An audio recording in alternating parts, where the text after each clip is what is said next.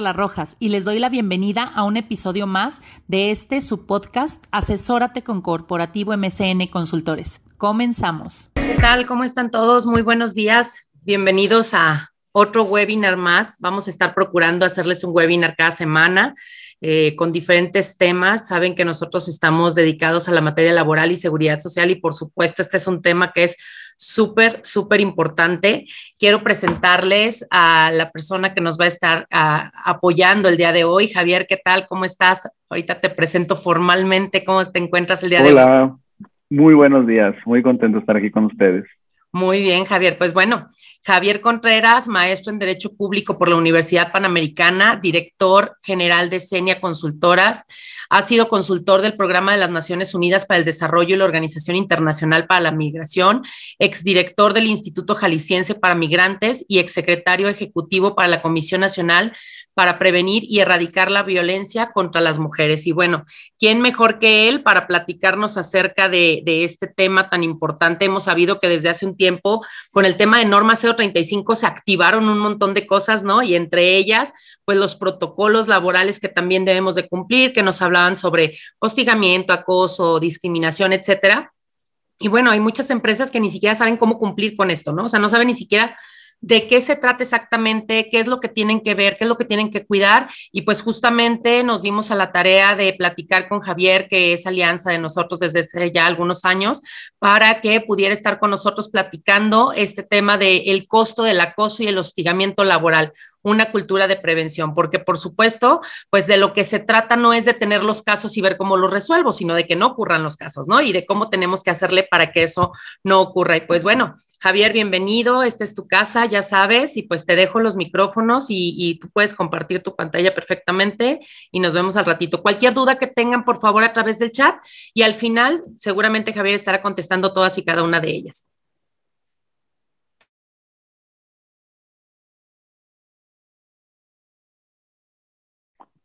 Muchísimas gracias, Carla, y, y a ti y a todo tu equipo por el diálogo que ya hemos tenido en anteriores ocasiones y el interés que tienen realmente para que podamos generar pues una, una visión de empresas que puedan cubrir no solamente de una manera formal, ¿no? Estos requisitos a veces que tenemos que tener hacia la inclusión y la no discriminación, hacia la no violencia, sino que realmente sean espacios seguros, que sean espacios donde eh, este principio de respeto eh, se viva, ¿no? Y esto creo que es algo que, que, distingue el trabajo que ustedes hacen y de verdad estoy muy contento de poder participar en este webinar y a todas las que nos están acompañando y a todos los que nos acompañan quisiera plantearles eh, hacia dónde quiero llevar este, este diálogo que vamos a tener el día de hoy, eh, principalmente con un objetivo claro que es que podamos reflexionar. Y esta es la parte que además me interesa, que a partir de aquí salga una reflexión sobre la necesidad de crear una cultura de respeto y no discriminación para una prevención eficaz del acoso, el hostigamiento y otras formas de discriminación o violencia en los centros de trabajo.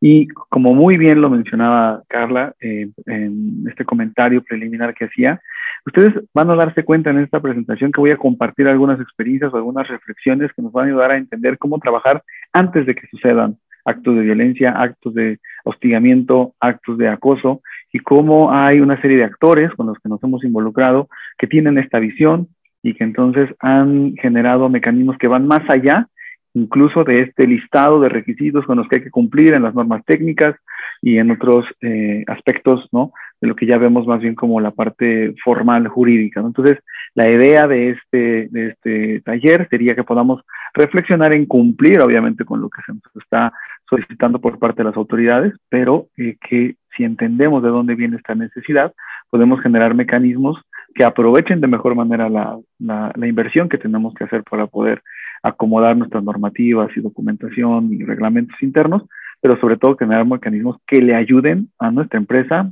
no solamente a evitar estos actos, sino también incluso en tema de desarrollo, en una visión de crecimiento de la empresa. Bueno, em, y lo voy a dividir en tres bloques de reflexiones.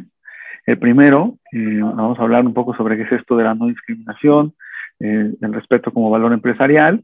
Entonces vamos a hacer una, una consideración de conceptos eh, que son básicos, que los deben entender el personal de cualquier eh, empresa o cualquier firma, cualquier institución que esté trabajando con la contratación de personas o ambos servicios a otros, a otros usuarios. Después vamos a hablar de la cultura de la prevención más allá de esta visión de eh, los mecanismos más formales o tradicionales para activar una protección a, a, personas que han sufrido acoso y hostigamiento, como es la denuncia, ¿no? Y las responsabilidades del patrón y la empresa ante casos de acoso y hostigamiento en centros de trabajo como una reflexión final. Y, bueno, les, también les invito a que si tienen alguna pregunta, algún comentario, eh, no se la guarden hasta el final, eh, pueden ir escribiendo en el chat, ¿qué les parece? Y así no la perdemos, la tenemos ahí sobre el tintero.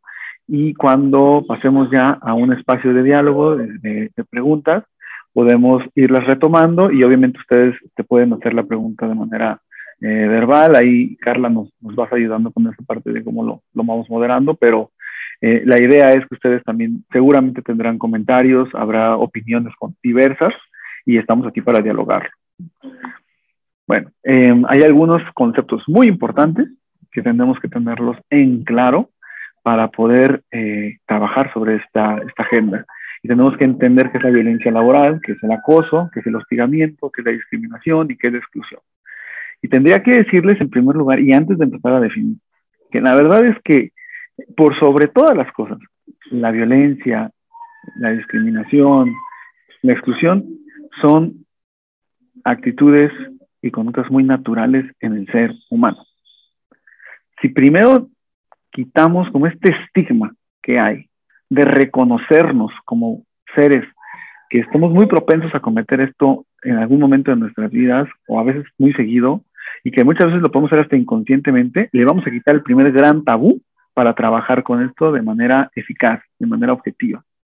Y el segundo es entender que hay un patrón muy común entre actitudes de discriminación como la antesala, como la puerta, que después le va a dar pie a acciones de violencia, acciones de represión, acciones eh, de, bueno, de acoso y hostigamiento más graves hacia nuestro propio personal. Entonces, entender que hay como un camino, hay una, hay una estela que se ve en estos actos eh, graves también es importante. Si, nos, si también reconocemos eso, que no, no salieron de forma aislada, sino que se fueron suscitando por una serie de eh, otras acciones que ya nos iban anticipando que esto se podía dar, si reconocemos eso y nos quitamos el tabú, también nos va a ayudar muchísimo para poder generar una acción bien concreta para que nuestros espacios laborales tengan un ambiente mucho más armonioso.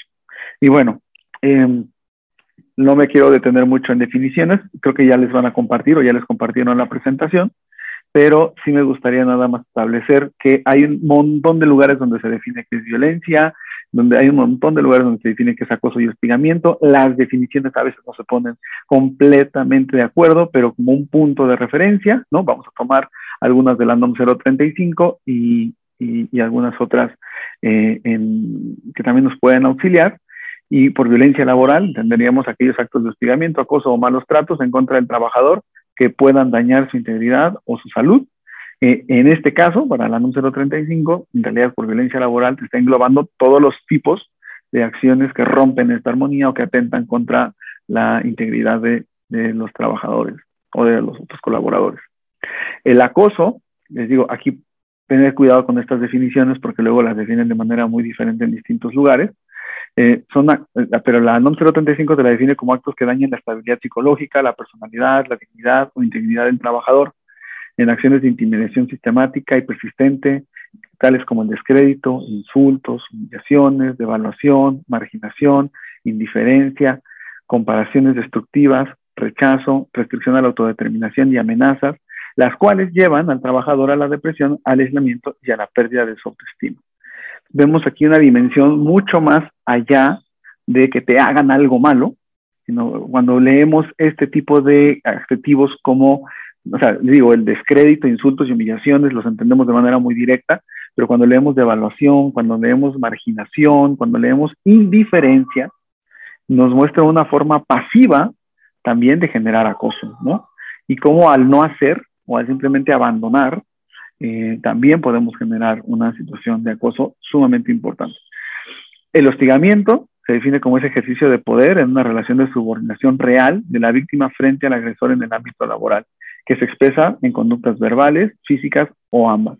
Y aquí generalmente la forma en la que vamos a poder diferenciar entre acoso y hostigamiento, la mayoría de las veces el, el factor relevante es el tema de la subordinación, ¿no? eh, terminan usándose a veces estos conceptos para, eh, en un sentido en el que el hostigamiento tiene esta relación de subordinación y el acoso puede ser entre pares. Sin embargo, yo creo que aquí más importante que entender la diferencia entre uno y otro y, y tener una definición conceptual muy precisa, creo que podemos ser, si somos sensibles ¿no? a lo que están transmitiendo estas, estas definiciones, pues aquí lo que se está planteando es, son dos premisas muy importantes, es nadie, nadie em, merece ser tratado eh, sin respeto o por debajo de su dignidad o que no se valore la aportación que hace en su centro de trabajo, aunque, o sea, y, y, bueno, más bien, y ni siquiera por sus superiores jerárquicos, o sea, el ser un superior jerárquico de alguien no te da el derecho de omitir esta regla de oro, ¿no? entonces, eh, también hay una definición que se da en la, en la 035 sobre malos tratos, que en muchas otras legislaciones o muchos otros eh, instrumentos de repente solamente se quedan en la figura del acoso y el hostigamiento, pero aquí se, se señala los malos tratos como actos consistentes en insultos, burlas, humillaciones y o ridiculizaciones al trabajador realizados de manera continua y persistente. Y entonces este sería el factor diferenciador de esta figura de los malos tratos, cuando ya se ve que hay una, hay una forma eh, eh, más bien eh, recurrente, ¿no? cuando hay una manera continua de, generar este tipo de actos contra los trabajadores. Y bueno, hay otras definiciones, ¿para qué nos sirven? Por ejemplo, hablar de persecución laboral, o hablar de entorpecimiento laboral, o hablar de discriminación laboral, que esta sí me interesa muchísimo eh, mencionarla, ¿no? Tiene que ver con recibir un trato diferenciado por motivos de raza, género, edad, nacionalidad, creencias religiosas, inclinaciones políticas, preferencias sexuales o situaciones económicas y sociales. ¿Por qué es tan importante tener estas definiciones? Que aparte, si ustedes se dan cuenta, siempre son como, empiezan así como como un listado de un montón de, de condiciones, ¿no? De nacionalidad, origen, preferencia sexual, creencias religiosas. Estos listados grandes ayudan a que nos demos cuenta, porque muchas veces lo que parece muy evidente, que está mal discriminar, luego ya no lo es tanto, porque la discriminación muchas veces la, la, la hacemos de manera cultural y no nos damos cuenta que estamos dando un trato preferente a ciertas personas, o a veces más bien que estamos haciendo un trato excluyente a otro grupo de personas. Y el tener estas condiciones evidenciadas ahí explícitas me ayuda a hacerme un examen y decir, a ver, si lo estoy haciendo de esa manera, en verdad no le estoy dando un trato diferenciado a trabajadores o a potenciales trabajadores por tema de su raza, por tema de género, por tema de edad, por tema de nacionalidad, por tema de sus creencias religiosas. Y cuando simplemente ya te lo preguntaste, te va a salir una segunda pregunta importantísima, que es, bueno, ¿y cómo podría saberlo? Quienes tienen diferentes creencias religiosas, quienes tienen diferentes inclinaciones políticas, quienes tienen diferentes eh, preferencias sexuales, quienes se encuentran en diferentes situaciones sociales y, y, cómo los estoy tratando. Este es el parteaguas, este es el gran parteaguas entre una empresa que realmente va a atender el tema de hostigamiento y acoso, como se debe de tratar, y los que eh, simplemente eh, quieren hacer un llenado de un listado de eh, situaciones que tienen que cumplir de manera administrativa, pero no están trabajando en el tema. Bueno, em, y, bueno, otros conceptos que se los dejo ahí para que los puedan revisar con calma.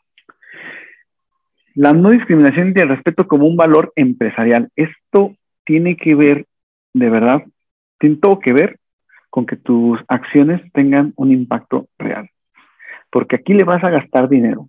Como empresa le vas a meter dinero a generar a lo mejor una herramienta de protocolo interno, vas a hacer modificaciones en tus reglamentos, vas a solicitar los servicios legales para modificar a lo mejor los contratos, ¿no? Para, para tu personal, vas a generar a lo mejor un código de ética, pero si realmente no estás construyendo una cultura o, no estás incorporando esto a tus valores de empresa, eh, vas a estar aprovechando muy poco la inversión que le estás haciendo y vas a seguir teniendo situaciones lamentables, ¿no? Y aquí hago un listado, eh, ahora sí que muy, muy desde lo empírico, ¿no? De, de, dónde vemos que hay costos de la discriminación y la violencia en los espacios laborales. La primera y la más importante pues, es que simplemente te impide una zona de convivencia interna y daña la integridad de las personas que están en ese espacio de trabajo. Esto debería devastarnos para entender, o sea, no queremos quienes tienen una empresa no quieren que esa empresa sea un lugar de tensiones, que sea un lugar de, malos tratos, que sea un lugar donde eh, la propia gente que está trabajando para ti no se siente con la confianza y la seguridad.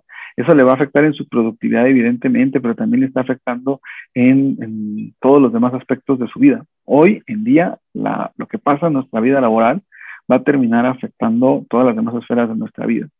Y, creo que este, simple punto pues es suficiente para entender que tenemos que erradicar este tipo de prácticas. pero bueno, la lista es mucho más larga, ¿no? También hablamos de cómo se puede romper la confianza del personal, colaboradores y clientes cuando esto se está dando. Y ojo, aquí no solamente es con tu personal. Tus colaboradores externos, las empresas con las que haces alianzas, eh, otros actores con los que te involucras, cuando identifican este tipo de acciones dentro de tu empresa, también dejan, eh, bueno, se rompen estos vínculos y esto te puede afectar también el crecimiento de tu empresa y tus propios clientes también lo dan cuenta. Cuando, cuando un cliente ve la forma en que se trata a las personas dentro de ese espacio de trabajo, eh, entre pares, entre relaciones de subordinación, eso tampoco, eh, eso también va a jugar una imagen, un, tema en la imagen de la empresa, ¿no? Por acá también lo estoy mencionando un poco más abajo, en daña la imagen institucional. Y te va a generar altos gastos de servicios legales, eh, porque tienes que entonces contratar una, los servicios correspondientes para reaccionar ante aquellas personas que sí van a implementar una acción de defensa. Em, pero ¿qué pasa si sí, lo, si sí lo incorporas? ¿Qué pasa si sí generas una política eficaz para atender los casos de acoso, hostigamiento y sobre todo una cultura de prevención? Entonces tienes un equipo de trabajo que siente seguridad e integración y que trabaja entonces con más dedicación y brinda mejores resultados. Y esto es real, es evidente, va a ayudarte muchísimo. Eh, em, y también eh, genera vínculos importantes con una comunidad que hoy en día está manifestando cada vez de forma más enfática que tiene una convicción hacia la paridad y la inclusión. Y todos estos movimientos sociales que ustedes están viendo que pasan en las calles y todas estas situaciones, tanto en redes sociales como en diferentes espacios públicos, demuestran que este tipo de principios y este tipo de valores son algo que con los que se están identificando mucho las juventudes, pero ya no solo las juventudes, sino también muchas personas de diferentes eh, grupos etarios. Y, y, aquí es sumamente interesante cómo el que le apuestes proactivamente a este tema también te ayuda a generar ese vínculo especial con este tipo de población para otro tipo de alianza. Bueno, eh, les quiero poner algunos casos interesantes, ¿no? De repente, obviamente son situaciones como muy particulares, ¿no? A lo mejor ustedes los van a sentir lejanas, pero, pero para que vean hasta dónde puede llegar, ¿no? ¿Cuánto le cuesta un equipo de fútbol, por ejemplo? Que un, uno de su personal, una persona de su equipo, un empleado más, en cierta manera, haga un comentario racista en el momento inapropiado en realidad hoy en día, y lo saben, tanto en, las ligas europeas como también en la liga mexicana, un comentario eh, eh, racista, un comentario xenofóbico, un comentario misógino, puede incluso costarle el cierre total del estadio y la pérdida de millones de dólares.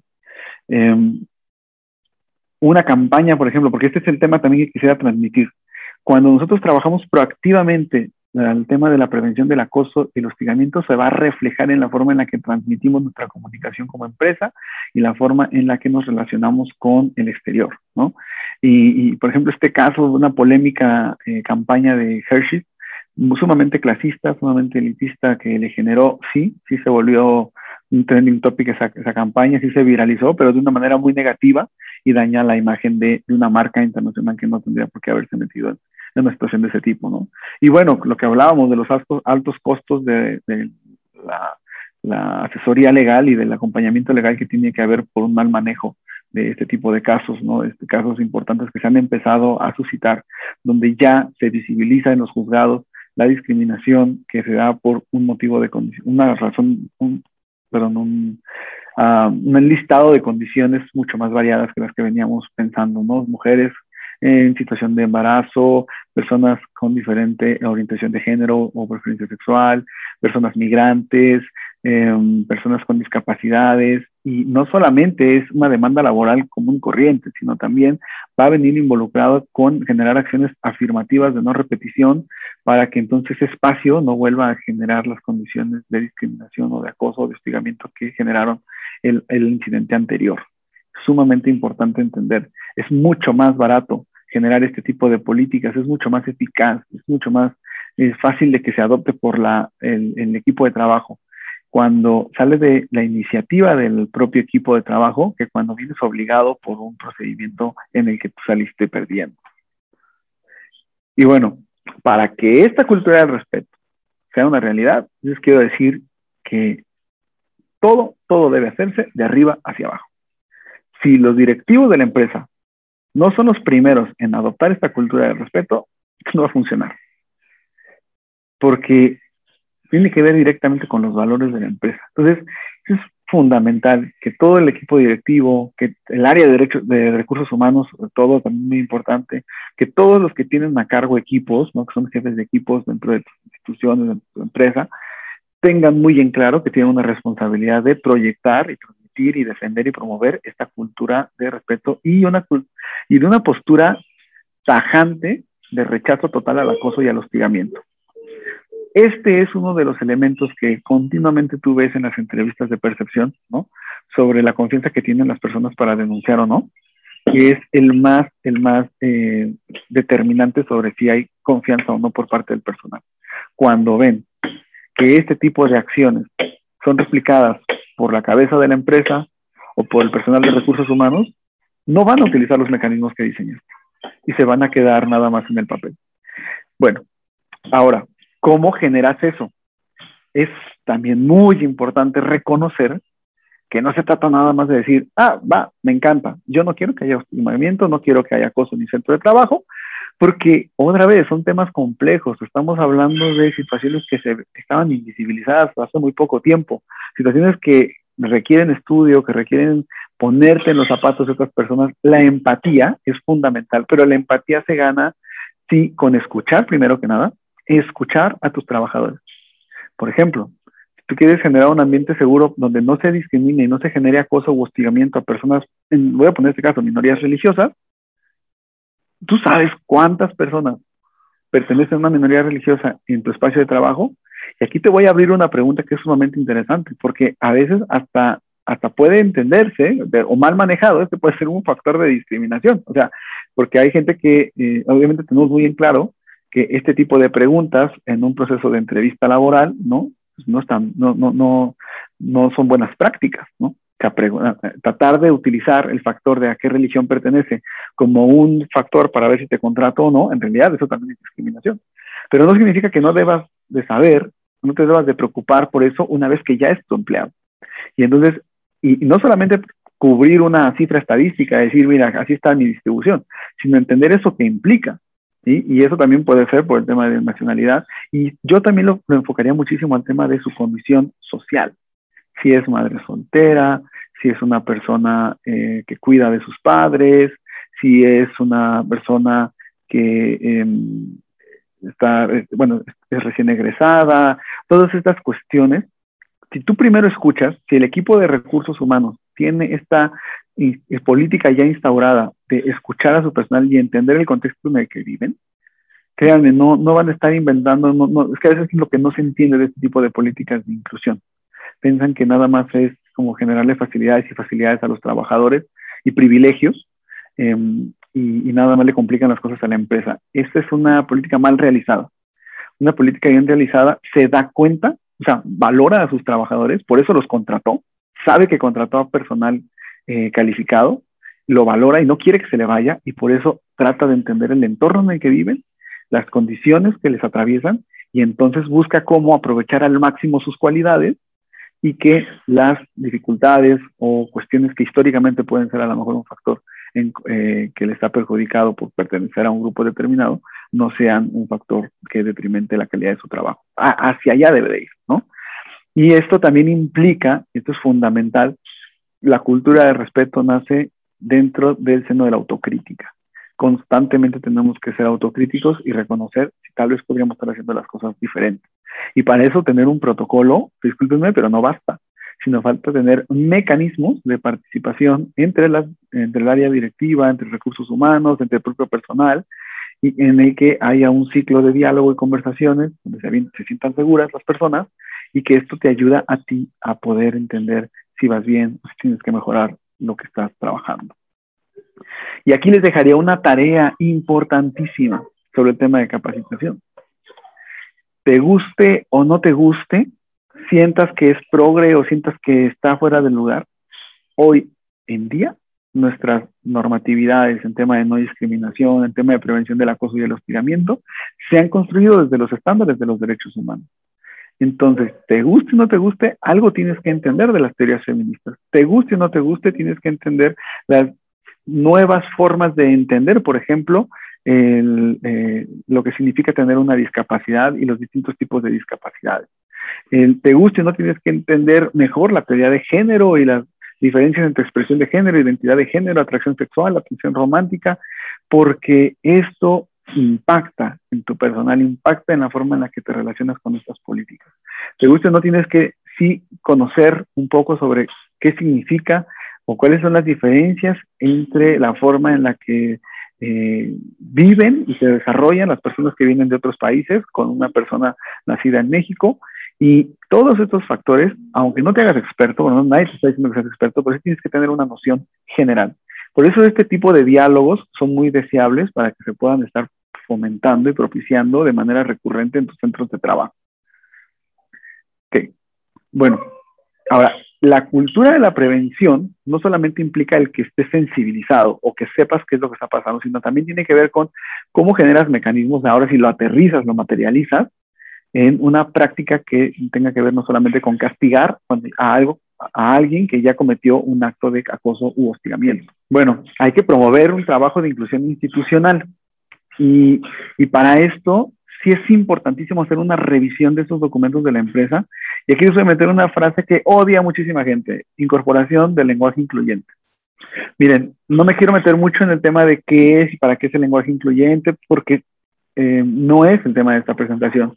Pero igual que como les decía con las teorías feministas, con el tema de, em, el tema de los enfoques de derechos humanos, esto es, sí es una realidad ya y pues es importante que lo conozcan. Ahora, hay statements muy fuertes que hacen obviamente gente que se dedica al activismo, gente que trabaja fuertemente desde sus trincheras en sus causas sociales, donde utilizan un lenguaje incluyente que, bueno, pues que utilizan estas es y las X y lo hacen, es un statement político, no es un tema de lenguaje, es solamente, es precisamente para incomodar, ¿no? Es para visibilizar esta causa que tienen.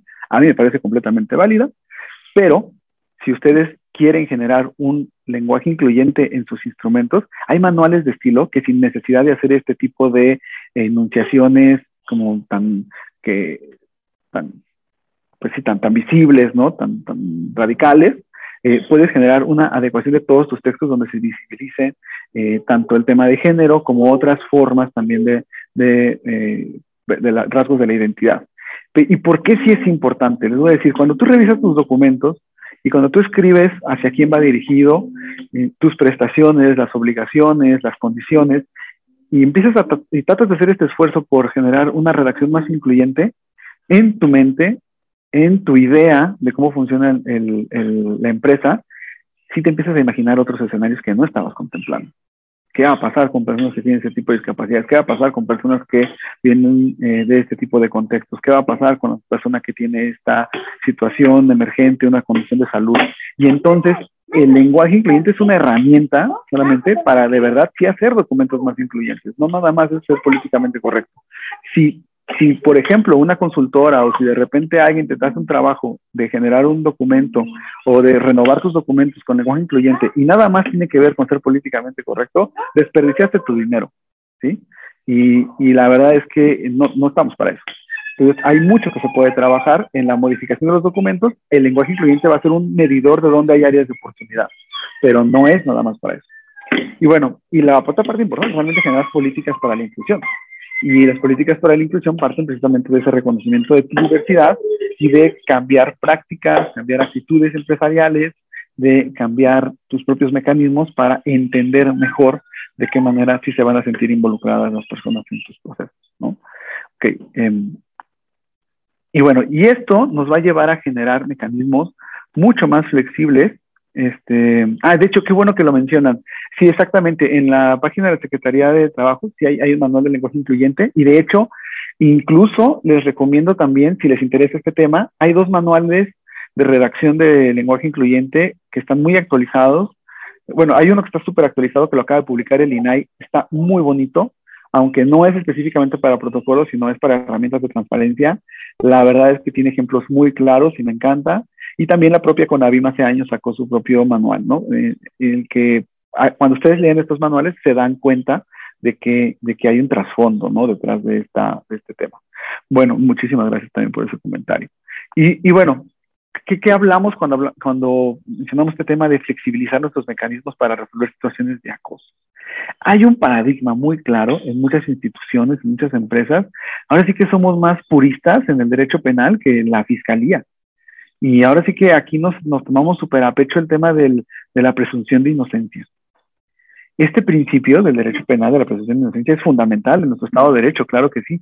Las personas necesitan, este, las personas necesitan, claro, que se les respete en, cuando estás contra el Estado, o sea, cuando el Estado que tiene la capacidad de, encarcelarte, de juzgarte, de declararte culpable, de hacer una restricción de tus derechos, es importante que primero haya un proceso que cumpla esas garantías para que no se te vaya a meter a la cárcel o no se te vayan a restringir derechos de manera arbitraria, ¿no? Y para eso sirve la presunción de inocencia. Pero aquí no estamos hablando de un delito necesariamente. Cuando sucede una situación de acoso, tiene una dimensión penal, pero al fin y al cabo es una falta que ocurre en nuestro espacio de trabajo que está rompiendo la armonía. A mí me impresiona, de verdad, me, me pone la piel chinita, me, me, me da miedo, me da terror, cuando veo en centros, por ejemplo, educativos, que porque un maestro lo cacharon agarrando hojas, robándose las hojas de las copias, para llevárselas a su casa. Lo suspenden, le quitan el derecho a usar las computadoras, hasta lo corren. Pero cuando un maestro generó acoso a sus compañeras maestras o, está hostigando continuamente a las alumnas, ahí sí aplicamos completamente el principio de la presunción de inocencia y hasta que no hay una denuncia y una sentencia, nosotros no podemos hacer nada con el maestro y francamente no es así hay un montón de instrumentos internos que podemos utilizar para detener, primero que nada, la comisión de estos actos, para proteger a las personas que están sufriéndolos. Es fundamental. No necesitas una sentencia para proteger a una víctima. Y también, incluso, para sancionar. Puede haber sanciones, claro que sí. Y eso no quita que haya un procedimiento penal y que si después se demuestra que esa persona era inocente, bueno, también puede haber una acción consecuente con ese tema de, eh, con que no era culpable, ¿no? Pero se pueden hacer procedimientos internos, se pueden utilizar mecanismos internos. Es importantísimo que existan, porque en realidad esperarse o, o que la única forma de trabajar y atender estos temas sea invitar a las personas a denunciar, es en realidad lavarse las manos. Y esto no ayuda, no genera confianza y lastima la, la labor institucional de tu empresa. Y va en contra, de hecho, a lo que se está planteando en la norma 35 y en las leyes en la materia que es importante que entiendan que no, no se debe obligar nunca a la persona afectada a confrontar a su agresor. También esto pasa muchas veces. Si hay un caso de acoso o hostigamiento, es bueno, pues entonces los vamos a sentar y a ver, si me dice a mí, tener el valor de decirle a él, ¿no? Y nos, nos saca mucha sospecha al pensar cuando la persona quiere, em, quiere hacer una denuncia, pero no quiere enfrentarse al agresor y, tenemos muchos prejuicios contra las personas que hacen este tipo de denuncias y en realidad, en realidad muchas veces este es un efecto, esto es una situación emocional muy fuerte y tenemos que tener más empatía con nuestros procesos y ser más realistas. Y la cosa más importante es que en realidad muchas veces no se necesita. Tú puedes hacer una investigación en el nivel que se requiere y, y darte cuenta de lo que está sucediendo y si efectivamente hay una situación que arreglar, muchas medidas se pueden hacer sin que haya necesidad de confrontarlo. Entonces esto es muy importante. Ahora, ¿qué pasa que te enteras de un caso? La víctima no quiere generar ninguna acción en contra del agresor, no quiere que pase nada por miedo a las represalias. Es también muy normal. Y también tenemos que saber tratar este tipo de casos con esa sensibilidad. Sin embargo, no podemos dejar un solo caso sin atender. O sea, si tu empresa tiene conocimiento de que se están dando ese tipo de acciones, si tú tienes, aunque te hayas enterado como te hayas enterado, pero si tú llegas a saber que están sucediendo este tipo de cuestiones, comentarios misóginos contra compañeras, em, este tipo de, acoso, burlas hacia alguien del personal por a lo mejor, no sé, su, peso, su, su apariencia física, eh, por su rango. Si tú te enteras de esto, sí tiene que haber siempre una acción para tratar de eliminar estas conductas. En una empresa todo se sabe, todo se ve. Y aunque no se ha hecho la denuncia, a lo mejor todo el mundo va a saber que nadie dijo nada, nadie denunció, pero todo el mundo sabe que eso pasó. Y todo el mundo sabrá que el área de recursos humanos y que el, jefe se terminó enterando. Es más, aunque, aunque no haya sido tanto así, ¿no? Inmediato. Pero eso es lo que se va a pensar en el equipo de trabajo y eso va a romper la confianza. es obviamente importante contar con un protocolo claro, que de hecho hay modelos de protocolos eh, que tenemos que adaptar y esto es súper importante, no solamente es, es llenar un machote, entonces es generar un instrumento a la medida de tu empresa, porque también es muy diferente las situaciones de acoso y hostigamiento que se van a dar dependiendo del giro. No es lo mismo que seas una empresa de modelaje, no es lo mismo que seas una empresa que se dedica al diseño, de, el diseño gráfico, no es lo mismo que seas una empresa que tiene franquicias en diferentes partes del país. O sea, las formas en las que convive tu personal va a generar situaciones de acoso y hostigamiento más recurrentes y tu protocolo debe tomarlos en cuenta. Si nada más llenas un machote, también estás desperdiciando una gran oportunidad. Y algo muy importante que mencionar es que la cultura de generar eh, la cultura de la paz juega un papel muy importante en estos casos. Y la utilización de los métodos alternos para la solución de conflictos te va a ayudar muchísimo. La cultura de la mediación puede resolverte un montón de situaciones. Entonces, si no sabes qué son los métodos alternos de solución de conflictos, acércate también a quienes trabajamos en estos temas y con mucho gusto podemos ayudarte a incorporarlos de manera corporativa. Eh, pero es fundamental. hay una relación proporcional directa entre la implementación de este tipo de mecanismos y la reducción de, la, eh, de los índices de incidencia de, de este tipo de actividades. Sin embargo, eh, si, si, si, vas con alguien que trabaje en métodos alternos, asegúrate de que lo haga con un enfoque de derechos humanos, con perspectiva de género. ¿Por qué? Porque los métodos alternos tienen que tomar en consideración factores eh, que a veces generan relaciones asimétricas. No puedes sentar como iguales al jefe y a su subordinado nada más porque sí tienes que generar mecanismos con reglas muy bien establecidas en cómo se van a dar estos ejercicios de diálogo y de resolución de conflictos, donde puedas darle esa protección a quienes encuentran en una situación de desventaja. Entonces, esto es sumamente importante. De hecho, para ponerles un ejemplo, la Ley General de Acceso de las Mujeres a una Vida Libre de Violencia prácticamente prohíbe la conciliación eh, cuando hay violencia de pareja, ¿sí? Eh, porque precisamente históricamente había una relación asimétrica de poder entre eh, los agresores hombres y las mujeres que han sido víctimas. Es que aquí hay un gran debate sobre si esto siempre es así o si no, pero lo que quiero plantear es que en esencia ese, ese artículo de la Ley General de Acceso se está planteando a una realidad, que es no siempre puede sentar en la mesa a pares. Y, esto no significa que no pueda haber un mecanismo alterno de solución de conflictos que no sea solamente unidireccional, solo que hay que incorporar ciertas reglas importantes. Y bueno, y hay que tener una vinculación, hay que tener una apertura para dejarte enseñar y para que tu personal también pueda estar aprendiendo continuamente y reeducarse, eh, aún si ya cometieron actos de acoso, hostigamiento discriminación. Que también aquí hay que romper tabús si una persona haya cometido un acto de acoso, hostigamiento, discriminación, no significa que ya debe de ser completo. Yo ahí sí estoy en contra de esta cultura de la cancelación total, ¿no?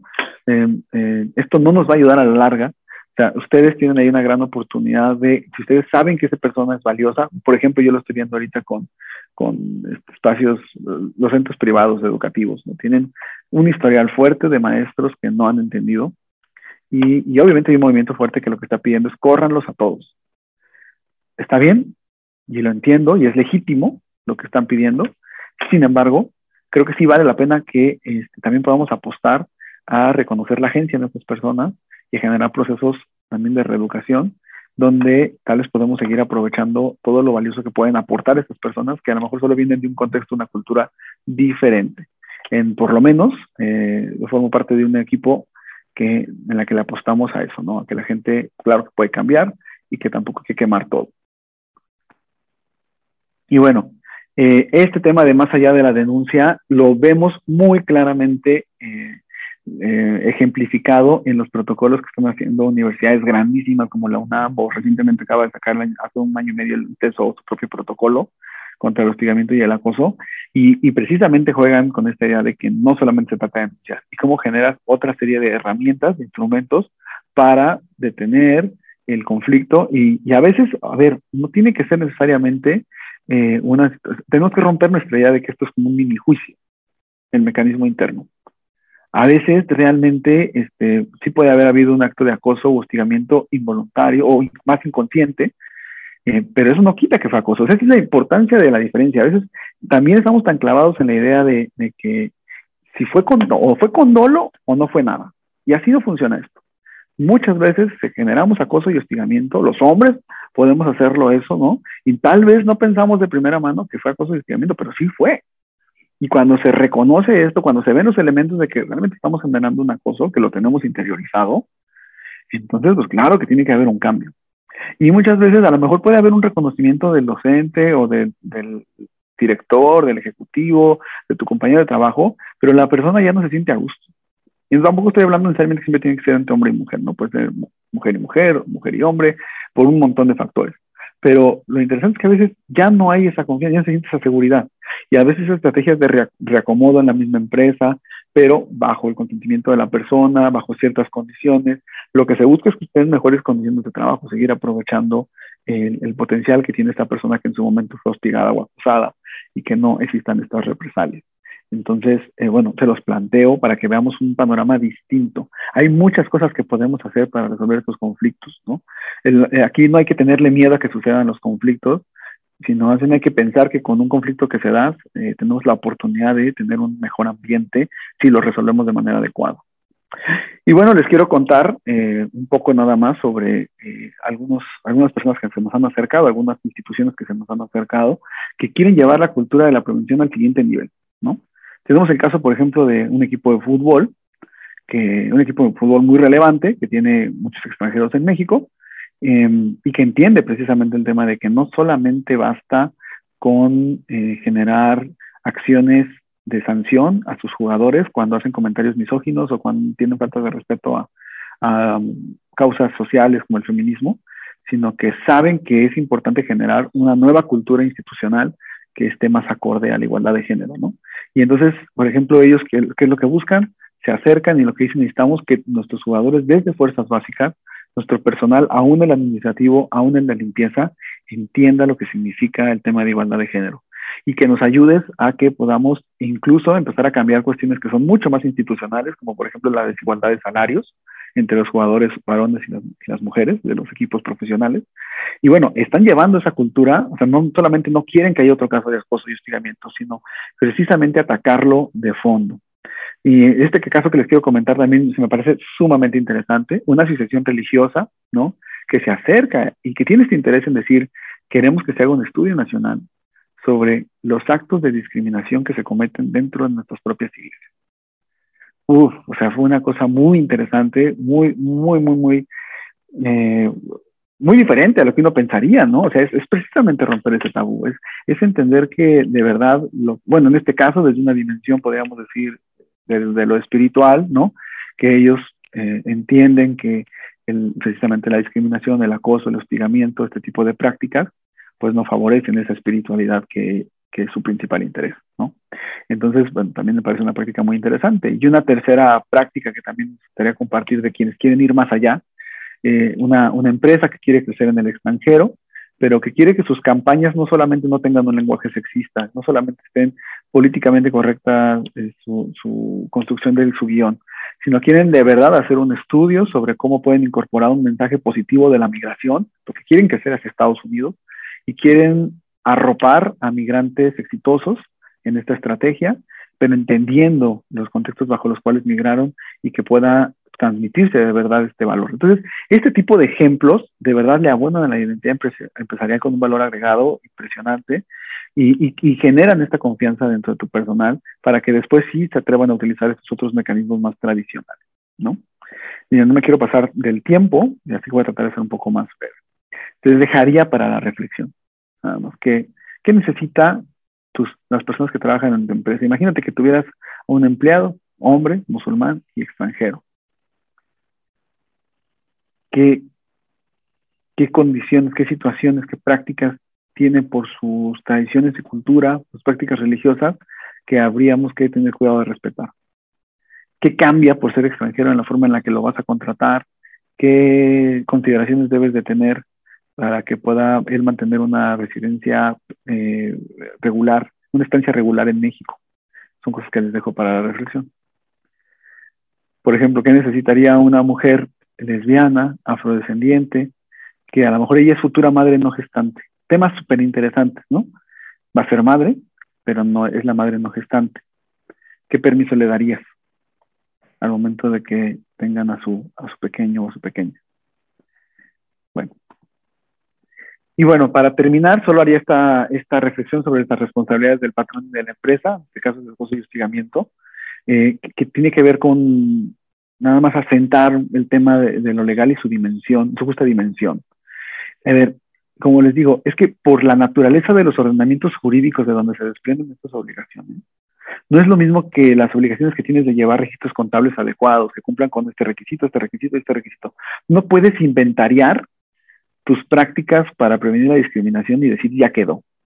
En realidad, el marco normativo para la no discriminación no funciona como lista, sino como una brújula que te va orientando, porque los casos de discriminación te van a dar en una diversidad de supuestos que tú no sabes cuál, o sea, qué, qué va a pasar o qué va a terminar pasando, y más bien cuando ya sucede es cómo generas esta eh, interpretación correcta de esos estándares, utilizas adecuadamente los, los mecanismos y procedimientos que sí te está diciendo la ley o las normas oficiales que tienes que incorporar, y entonces actúas en consecuencia. Entonces esto es mucho más rico y es una dimensión diferente.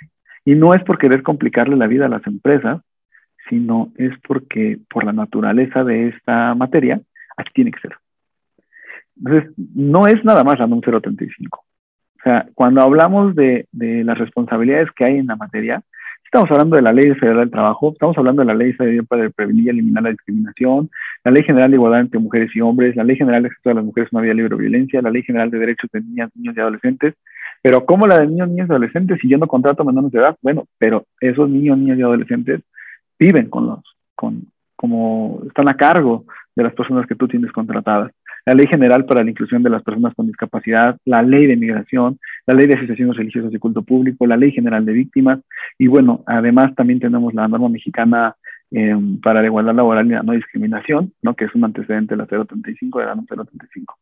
Eh, todas estas leyes explícitamente mencionan en algunos de sus apartados, en algunos de sus capítulos, cuestiones que tienen que ver con el respeto que se debe tener para las personas en sus espacios de trabajo o no discriminación, y es importante que se puedan entender estos enfoques y se puedan incorporar. entonces, sí, claro, aterrizando en la NOM 035, sí hay multas para las organizaciones que no están en cumplimiento con la normativa y que tienen conductas o misiones que implican riesgos para la salud y la seguridad de sus empleados. Y hay responsabilidades específicas, ¿no? Que tienen que ver, o sea, no, no, no la, la NOM 035 es específica en decir, institucionaliza tus mecanismos de protección.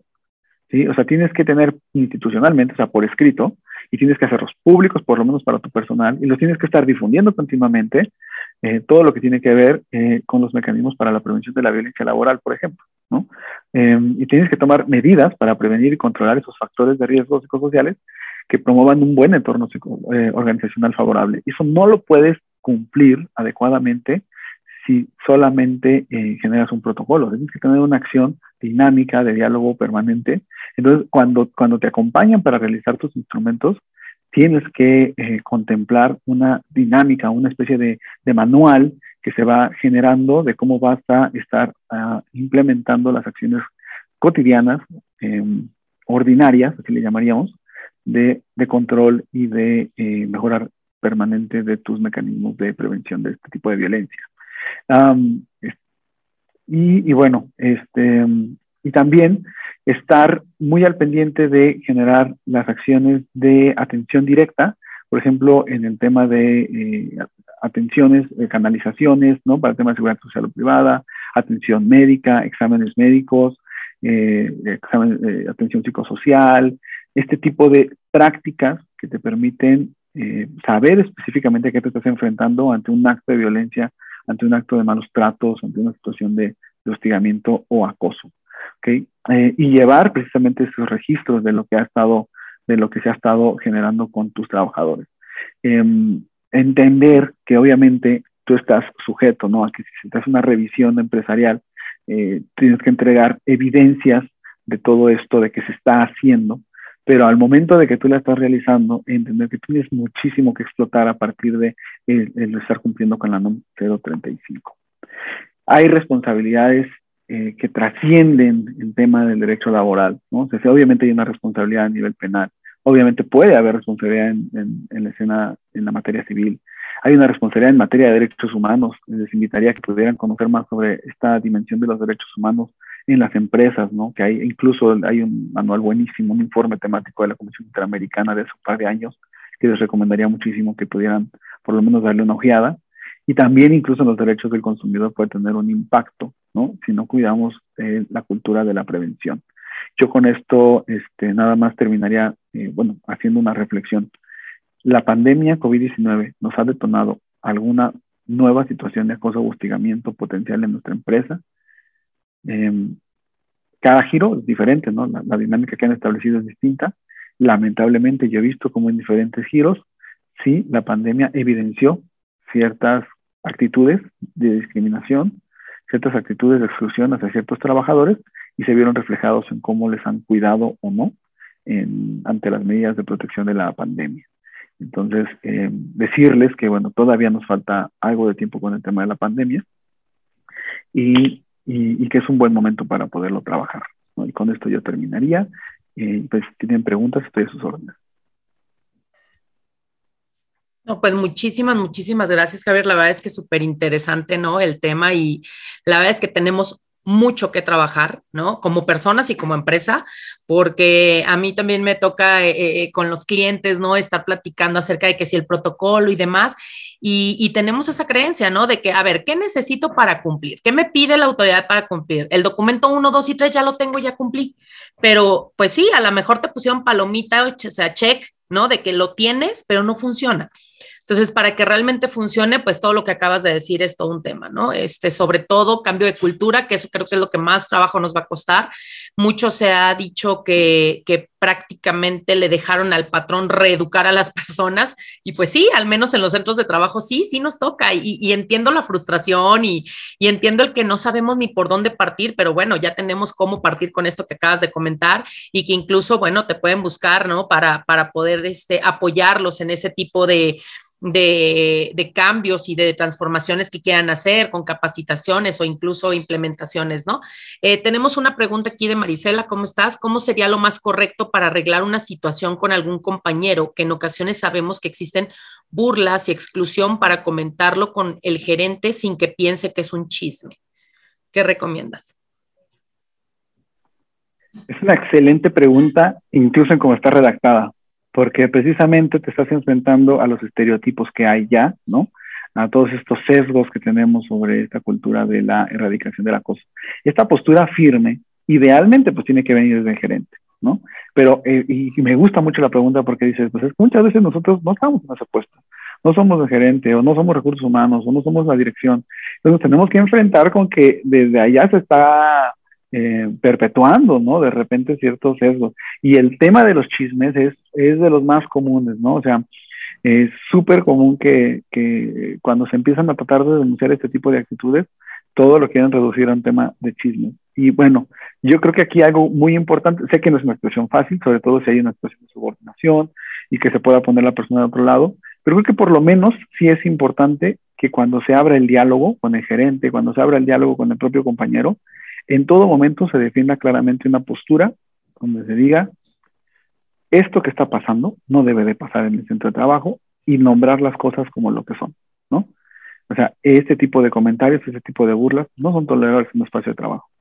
No lo digo yo, esta es una situación que está eh, debidamente regulada y esto es, acoso y esto no debe suceder en un espacio de trabajo. tu compañero no lo quiere aceptar, entonces, él no quiere aceptar, no lo quieres aceptar, pero eso no significa que no lo sea. Y con el gerente también, como plan, hacer ese posicionamiento es, esto no me debe pasar a mí, no le debe pasar tampoco a mi compañero. O sea, el, si a mi compañero le estuvieran haciendo burlas, tampoco debería de pasar. Si, si el gerente las hace o se las hace una gerente, etcétera, no debe de pasar, ¿no? Y, es importante que sí se mencione, porque otra vez, es romper la idea de, este sistema de justicia ficticia. A veces pensamos que estos mecanismos son como mini juzgados y que vamos, o sea, pues, ni los juzgados grandes ni los juzgados reales hacen justicia, la verdad. O sea, muchas veces nos enfrentamos con la, la, falacia, ¿no? De que el derecho nos queda muchísimo a deber. Eh, entonces hay que verlo más como un mecanismo este, de, de, cambio de cultura y eso empieza como con denunciar las cosas claramente. A veces también ha ayudado muchísimo invitar a, organizaciones que te pueden ayudar a hablar sobre estos temas y entonces ellos crean, o sea, bueno, por ejemplo, nosotros qué podemos hacer? Generamos el taller, entonces en el que involucramos a todas las partes y tratamos de generar un ambiente seguro para discutir de estos temas con un previo acuerdo, que tiene que también ser un acuerdo firmado por los directivos, por la gerencia, por, por quienes también tienen estas posiciones de poder, de decir, ¿estás de acuerdo con que generemos un diálogo en el que podamos hablar francamente de situaciones que están pasando en tu empresa? Y obviamente cuidar eh, que no se hagan eh, acusaciones directas, o sea, y pero este tipo de espacios de mesa redonda, este tipo de espacios de discusión sobre reflexionamos este tipo de conductas, luego ayudan a poner el dedo en la llaga muy interesante, ¿no? Sobre este tipo de procesos y lo hacen acompañados. Y no están denunciando directamente a la persona en ese espacio, pero ayuda con la denuncia que ya se hizo interna, ¿no? Bueno, con la, con la queja que ya se presentó de manera interna. Y sí hay que revisar los mecanismos de, de, control, o sea, la verdad está muy mal que el buzón de quejas te pida que tengas tu nombre, o sea, a ver, ¿quién está haciendo la queja? No, pues los buzones de quejas que sean anónimos son súper son, son super útiles, son importantes y se deben de venir complementados con otras cosas. Creo que el propia Marisela ya me metió ahí un comentario adicional, ¿verdad? De, de una aclaración. Sí, sí. Un momento.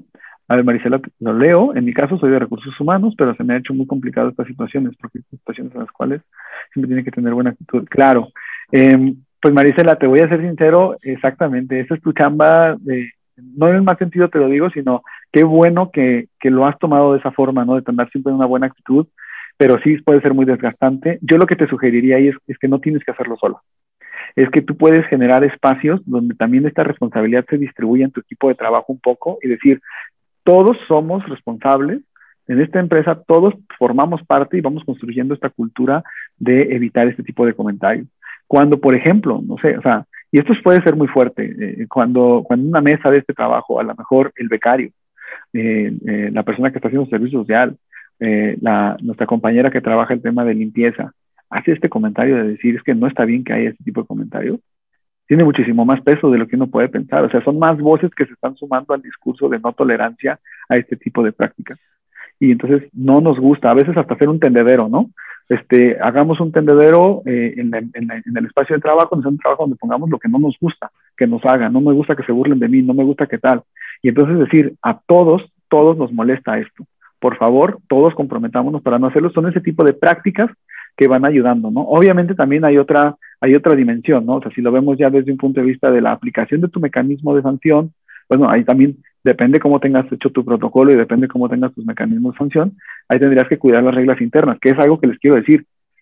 Por eso es súper importante tener las reglas claras en tu protocolo, porque luego son bien discrecionales la activación de tus mecanismos y te generan despidos injustificados y entonces, y, te terminas peor y por eso no los quieres utilizar. Entonces hay que cuidar muy bien cómo vamos activándolos, tener mucha claridad de cómo informamos. Hey, tengo noticia de que algo así está sucediendo. Ya te estoy levantando un reporte, no quiero que esto nos afecte en la relación, me interesa tu trabajo, pero tienes que cambiar esto. Ya hay una primera llamada y se va generando este diálogo bien documentado en el que siempre le informas también a la persona que está cometiendo esta agresión que van subiendo el nivel de la llamada de atención y entonces perfectamente pueden suceder las consecuencias de que haya una terminación de la relación laboral en su momento, porque tú cuidaste bien este procedimiento que ya tenías previamente establecido, ¿no? Que esto es algo muy importante. Oye, Javier, y, y, aquí es este un tema que, y quiero retomarlo del chisme, porque justamente muchas veces el tema de no denunciar es porque voy a parecer el chismoso. Incluso no denunciar de un tercero, porque no necesariamente las denuncias tienen que ser lo que me ocurre a mí. Si yo, Carla, estoy viendo que a Juanita la están acosando, yo puedo denunciar esa situación, no necesita ser al que le ocurre. Pero traemos una cultura que desde niños, ¿no? Si tu hermano te acusa, es el chismoso, porque entonces estabas bulleándolo, pero pues fue y te chismeó le chismeó a la mamá, ¿no? O sea, traemos un chip bien arraigado de en lugar de modificar ¿no? Este, nuestras conductas, pues es más fácil decir, eres un chismoso, ya me denunciaste cuando, cuando el que lo estás haciendo mal eres tú, ¿no? Entonces, este, creo que sí es, es un tema totalmente cultural y de fondo que, que, podemos ir este, transformando definitivamente con la sensibilización, con la concientización, como tú lo decías, ¿no? O sea, con, pláticas, cursos y demás, pero que también sepamos que el camino no es fácil, pero eso no significa que es imposible. Entonces no hay que detenernos en el camino, ¿no? O sea, no queramos tener resultados, porque hay quien me dice, ah, ya me diste el protocolo, mañana mismo no vuelvo a tener problemas. Pues creo que no, o sea, que sepan que es todo un proceso de a veces años, ¿no? O sea, años de transformación. Totalmente de acuerdo. De hecho, bueno, Marisela quería ahí hacer un comentario, ¿no? En el micrófono. Adelante, Marisela. Sí, te escuchamos. Eh, ya había platicado un, poquito con contigo, Carla, eh, referente pues a este tipo de situaciones, pero para mí sí, sí, sí ha sido muy complicado. Mi pregunta ahorita es, por ejemplo, si la sugerencia que ustedes me pudiesen dar eh, es hablar directamente con, con, estos compañeros este, de lo que pueden llegar a causar entre nosotros como compañeros. O sea, a lo mejor las actitudes, oye, ¿sabes qué? Esto no me gusta, me hace sentir de esta manera, o hablarlo directamente con, con el gerente general. Y obviamente, pues llevar como una evidencia, como usted comentaba, marcar un reporte, ¿sabes qué? Pues sucedió esta situación y llevar como un historial de lo que está sucediendo o cómo sugerirían ustedes. Si me permiten, em, qué bueno que lo preguntas. Bueno, hay, eh, eh, yo voy a hacer un prejuicio, que yo estoy hablando de no ser estereotipos, pero voy a hacer un, estereotipo, ¿no? Pero de repente siento que en Guadalajara, específicamente, no sé si estás en Guadalajara o en otra parte, pero tenemos como una cultura que nos cuesta hablar las cosas directamente, ¿no? Que este, eh, hay como algo muy cultural en nuestra ciudad, pero la verdad es súper sano y es súper importante decir las cosas de frente y directamente, precisamente por lo que decías, Marisela, genera un precedente positivo. O sea, ¿sabes qué? Eh, o sea, pero casi, casi de manera sistemática, yo lo diría, o sea, es, oye, pasa una situación así, entonces evidencio directamente cuando está pasando, esto no está bien, te pido que no lo hagas. O sea, cuando tú lo denuncias de esta manera como muy clara, obviamente si hay otras personas mirando, también obviamente esto refuerza un poco, y da un mensaje fuerte, o sea, es porque quien discrimina, quien genera acoso, quien genera hostigamiento, no va a aceptar que lo está haciendo. Muchas veces. Y es más, perdónenme, me voy a ir a la ruin política, que es lo peor de lo peor pero lo acabamos de ver con el caso de este candidato en Zacatecas, que la cámara de video lo captó haciendo un acto contra la integridad de otra candidata, y él sale a negarlo y sale a decir, no es cierto, no es cierto, eh, que hasta modificaron la pantalla, eh, y eso es un reflejo de lo que vas a ver en los centros de trabajo. Yo no le dije nada, yo no le insulté, yo nada. Así nos pasa. Y, también, yo otra vez, yo, yo parto mucho de la, auto, de la autocrítica, es decir, yo probablemente también lo he hecho, ¿sí? Entonces, pero necesito que me ayudes a que si lo hago, me, lo menciones en este momento, ¿no? Y hay gente que va a reaccionar muy mal, porque aparte incomoda muchísimo que te digan que estás acosando, que estás hostigando, que estás haciendo una actitud este, de este tipo, ¿no? Que estás eh, generando una incomodidad, una molestia. Y, reaccionan muy mal. Pero aquí la sugerencia es, tú ya sabes que probablemente esa persona va a hacer ese comentario, entonces estás lista, ¿no? Estás con la cabeza fría y nada más la estás cazando casi casi para que cuando entonces haga este comentario, haces una invitación directa.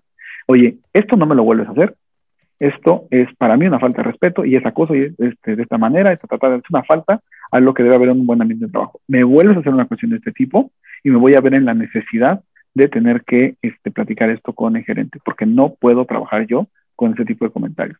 Y entonces, si no me puedes hablar con respeto, mejor no me hables, ¿no? Y entonces puedes generar un mecanismo de diálogo para lo, para lo meramente institucional a través de correos electrónicos, etcétera. O sea, ahí pueden generarse otro tipo de comunicaciones y obviamente digo, no te quiero decir que esto lo va a cambiar. Y yo, le digo a la gente, no hagas esto con el fin de que esto tu fórmula mágica para que te dejen de molestar, sino porque generaste un precedente muy claro, ¿no? Y segundo acto que te hacen, entonces ahí sí puedes hacer, segundo, mandas un correo electrónico a tu compañero diciéndole, oye, ya van varias veces que me lo estás haciendo, te lo quiero volver a enfatizar. Cuando, cuando tú mandas un mensaje por escrito, sobre todo por correo electrónico, siempre asusta, porque sabes que estás a un reenviar de mostrarle evidencia. ¿Sí me explico? O sea, cuando tú vayas con tu gerente a decirle, ¿sabes qué? Tengo esta situación que no se ha arreglado. Y te dice, ¿pero cuándo lo hablaste? Te reenvío ahorita el correo electrónico que le enviaste ya tres días y que no me ha querido ni contestar. O te mando la contestación que le mandó. ¿Sí me explico? O sea, el correo electrónico es una herramienta súper útil cuando hay una situación de conflicto a veces, porque ya te genera una forma de evidencia muy directa, ¿no? Y luego ya entonces, o sea, eh, dependiendo de la confianza que tengas. Por eso yo, yo, digo, no hay un camino claro de decir primero hablas con tu compañero, después con tu gerente. A veces no se puede hablar con el compañero, pero el gerente sí tienes la confianza y puedes ir directamente con él o con la gerente. este, a, hablar con, con, sobre tu tema, pero si no sientes que hay ese apoyo, pues este puede ser una buena ruta, ¿sí me explico? Y también obviamente buscar el apoyo de tus compañeras y compañeros, siempre es bueno obviamente que alguien respalde lo que a ti te está pasando, pero aún en situaciones muy adversas, donde tienes que no hay ese apoyo, por lo menos tener estos precedentes, ¿no? Cuando tú llegas habiendo hecho una, anunciación directa, clara, hasta, hasta, la persona que está haciendo esa agresión, cuando llegas incluso con un antecedente que lo has pedido por escrito, este, no, claro que va a cambiar mucho la forma en la que te van a querer responder, porque saben que ya este, esto está escalando, ¿no? Y, y, es importante también llegar, a lo mejor sin contar demasiados detalles, ¿no? Y es nada más llegar con una petición muy concreta, sabes que este compañero está teniendo acciones que son acoso a mi persona y yo no quiero seguir tolerando ese tipo de acciones, no las tolero. Por favor, hagan que se detenga. ¿Sí? Y si tú ya tienes una acción que crees que podría ser adecuada para que se pueda resolver el conflicto, no tengas miedo de proponerlo, ¿no? Yo te propondría que puedas cambiarme de espacio o yo te propondría que a él este, se le prohibiera tal cosa tal, o yo quiero que en este proyecto ya no participe conmigo. O sea, también no tengas miedo de pedir la acción en concreto y después puedes decir la típica, ¿no? La que te va a salvar o lo que tú juzgues mejor, pero yo no te estoy proponiendo porque sí necesito que esto detenga, ¿no? Entonces, eh, si no le explicas muchas cosas, pero le dices concretamente qué se necesita, te van a pedir detalles. Pero ya no lo estás contando como el chisme.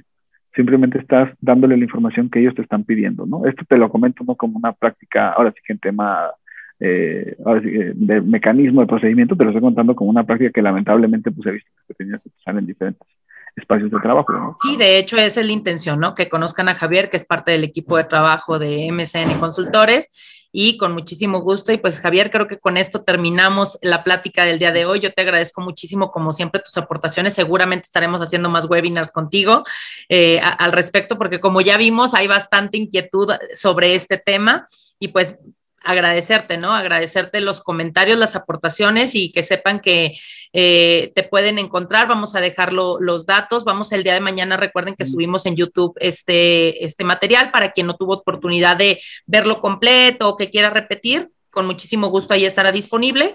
Y pues cualquier cosa, CENIA y MCN Consultores, tenemos tiempo ya trabajando juntos y, y súper recomendado, Javier, ¿no? Muchísimas gracias, Javier. A usted, a ver, a ti muchas gracias, Carla y pues estamos a su disposición. Ojalá podamos ayudarles a generar nuevas prácticas innovadoras.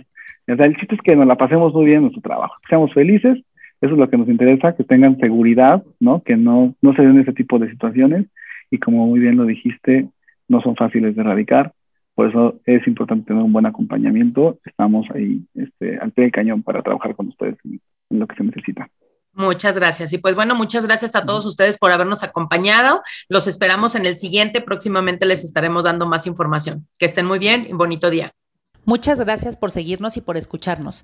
Los espero en el siguiente programa. Bye bye.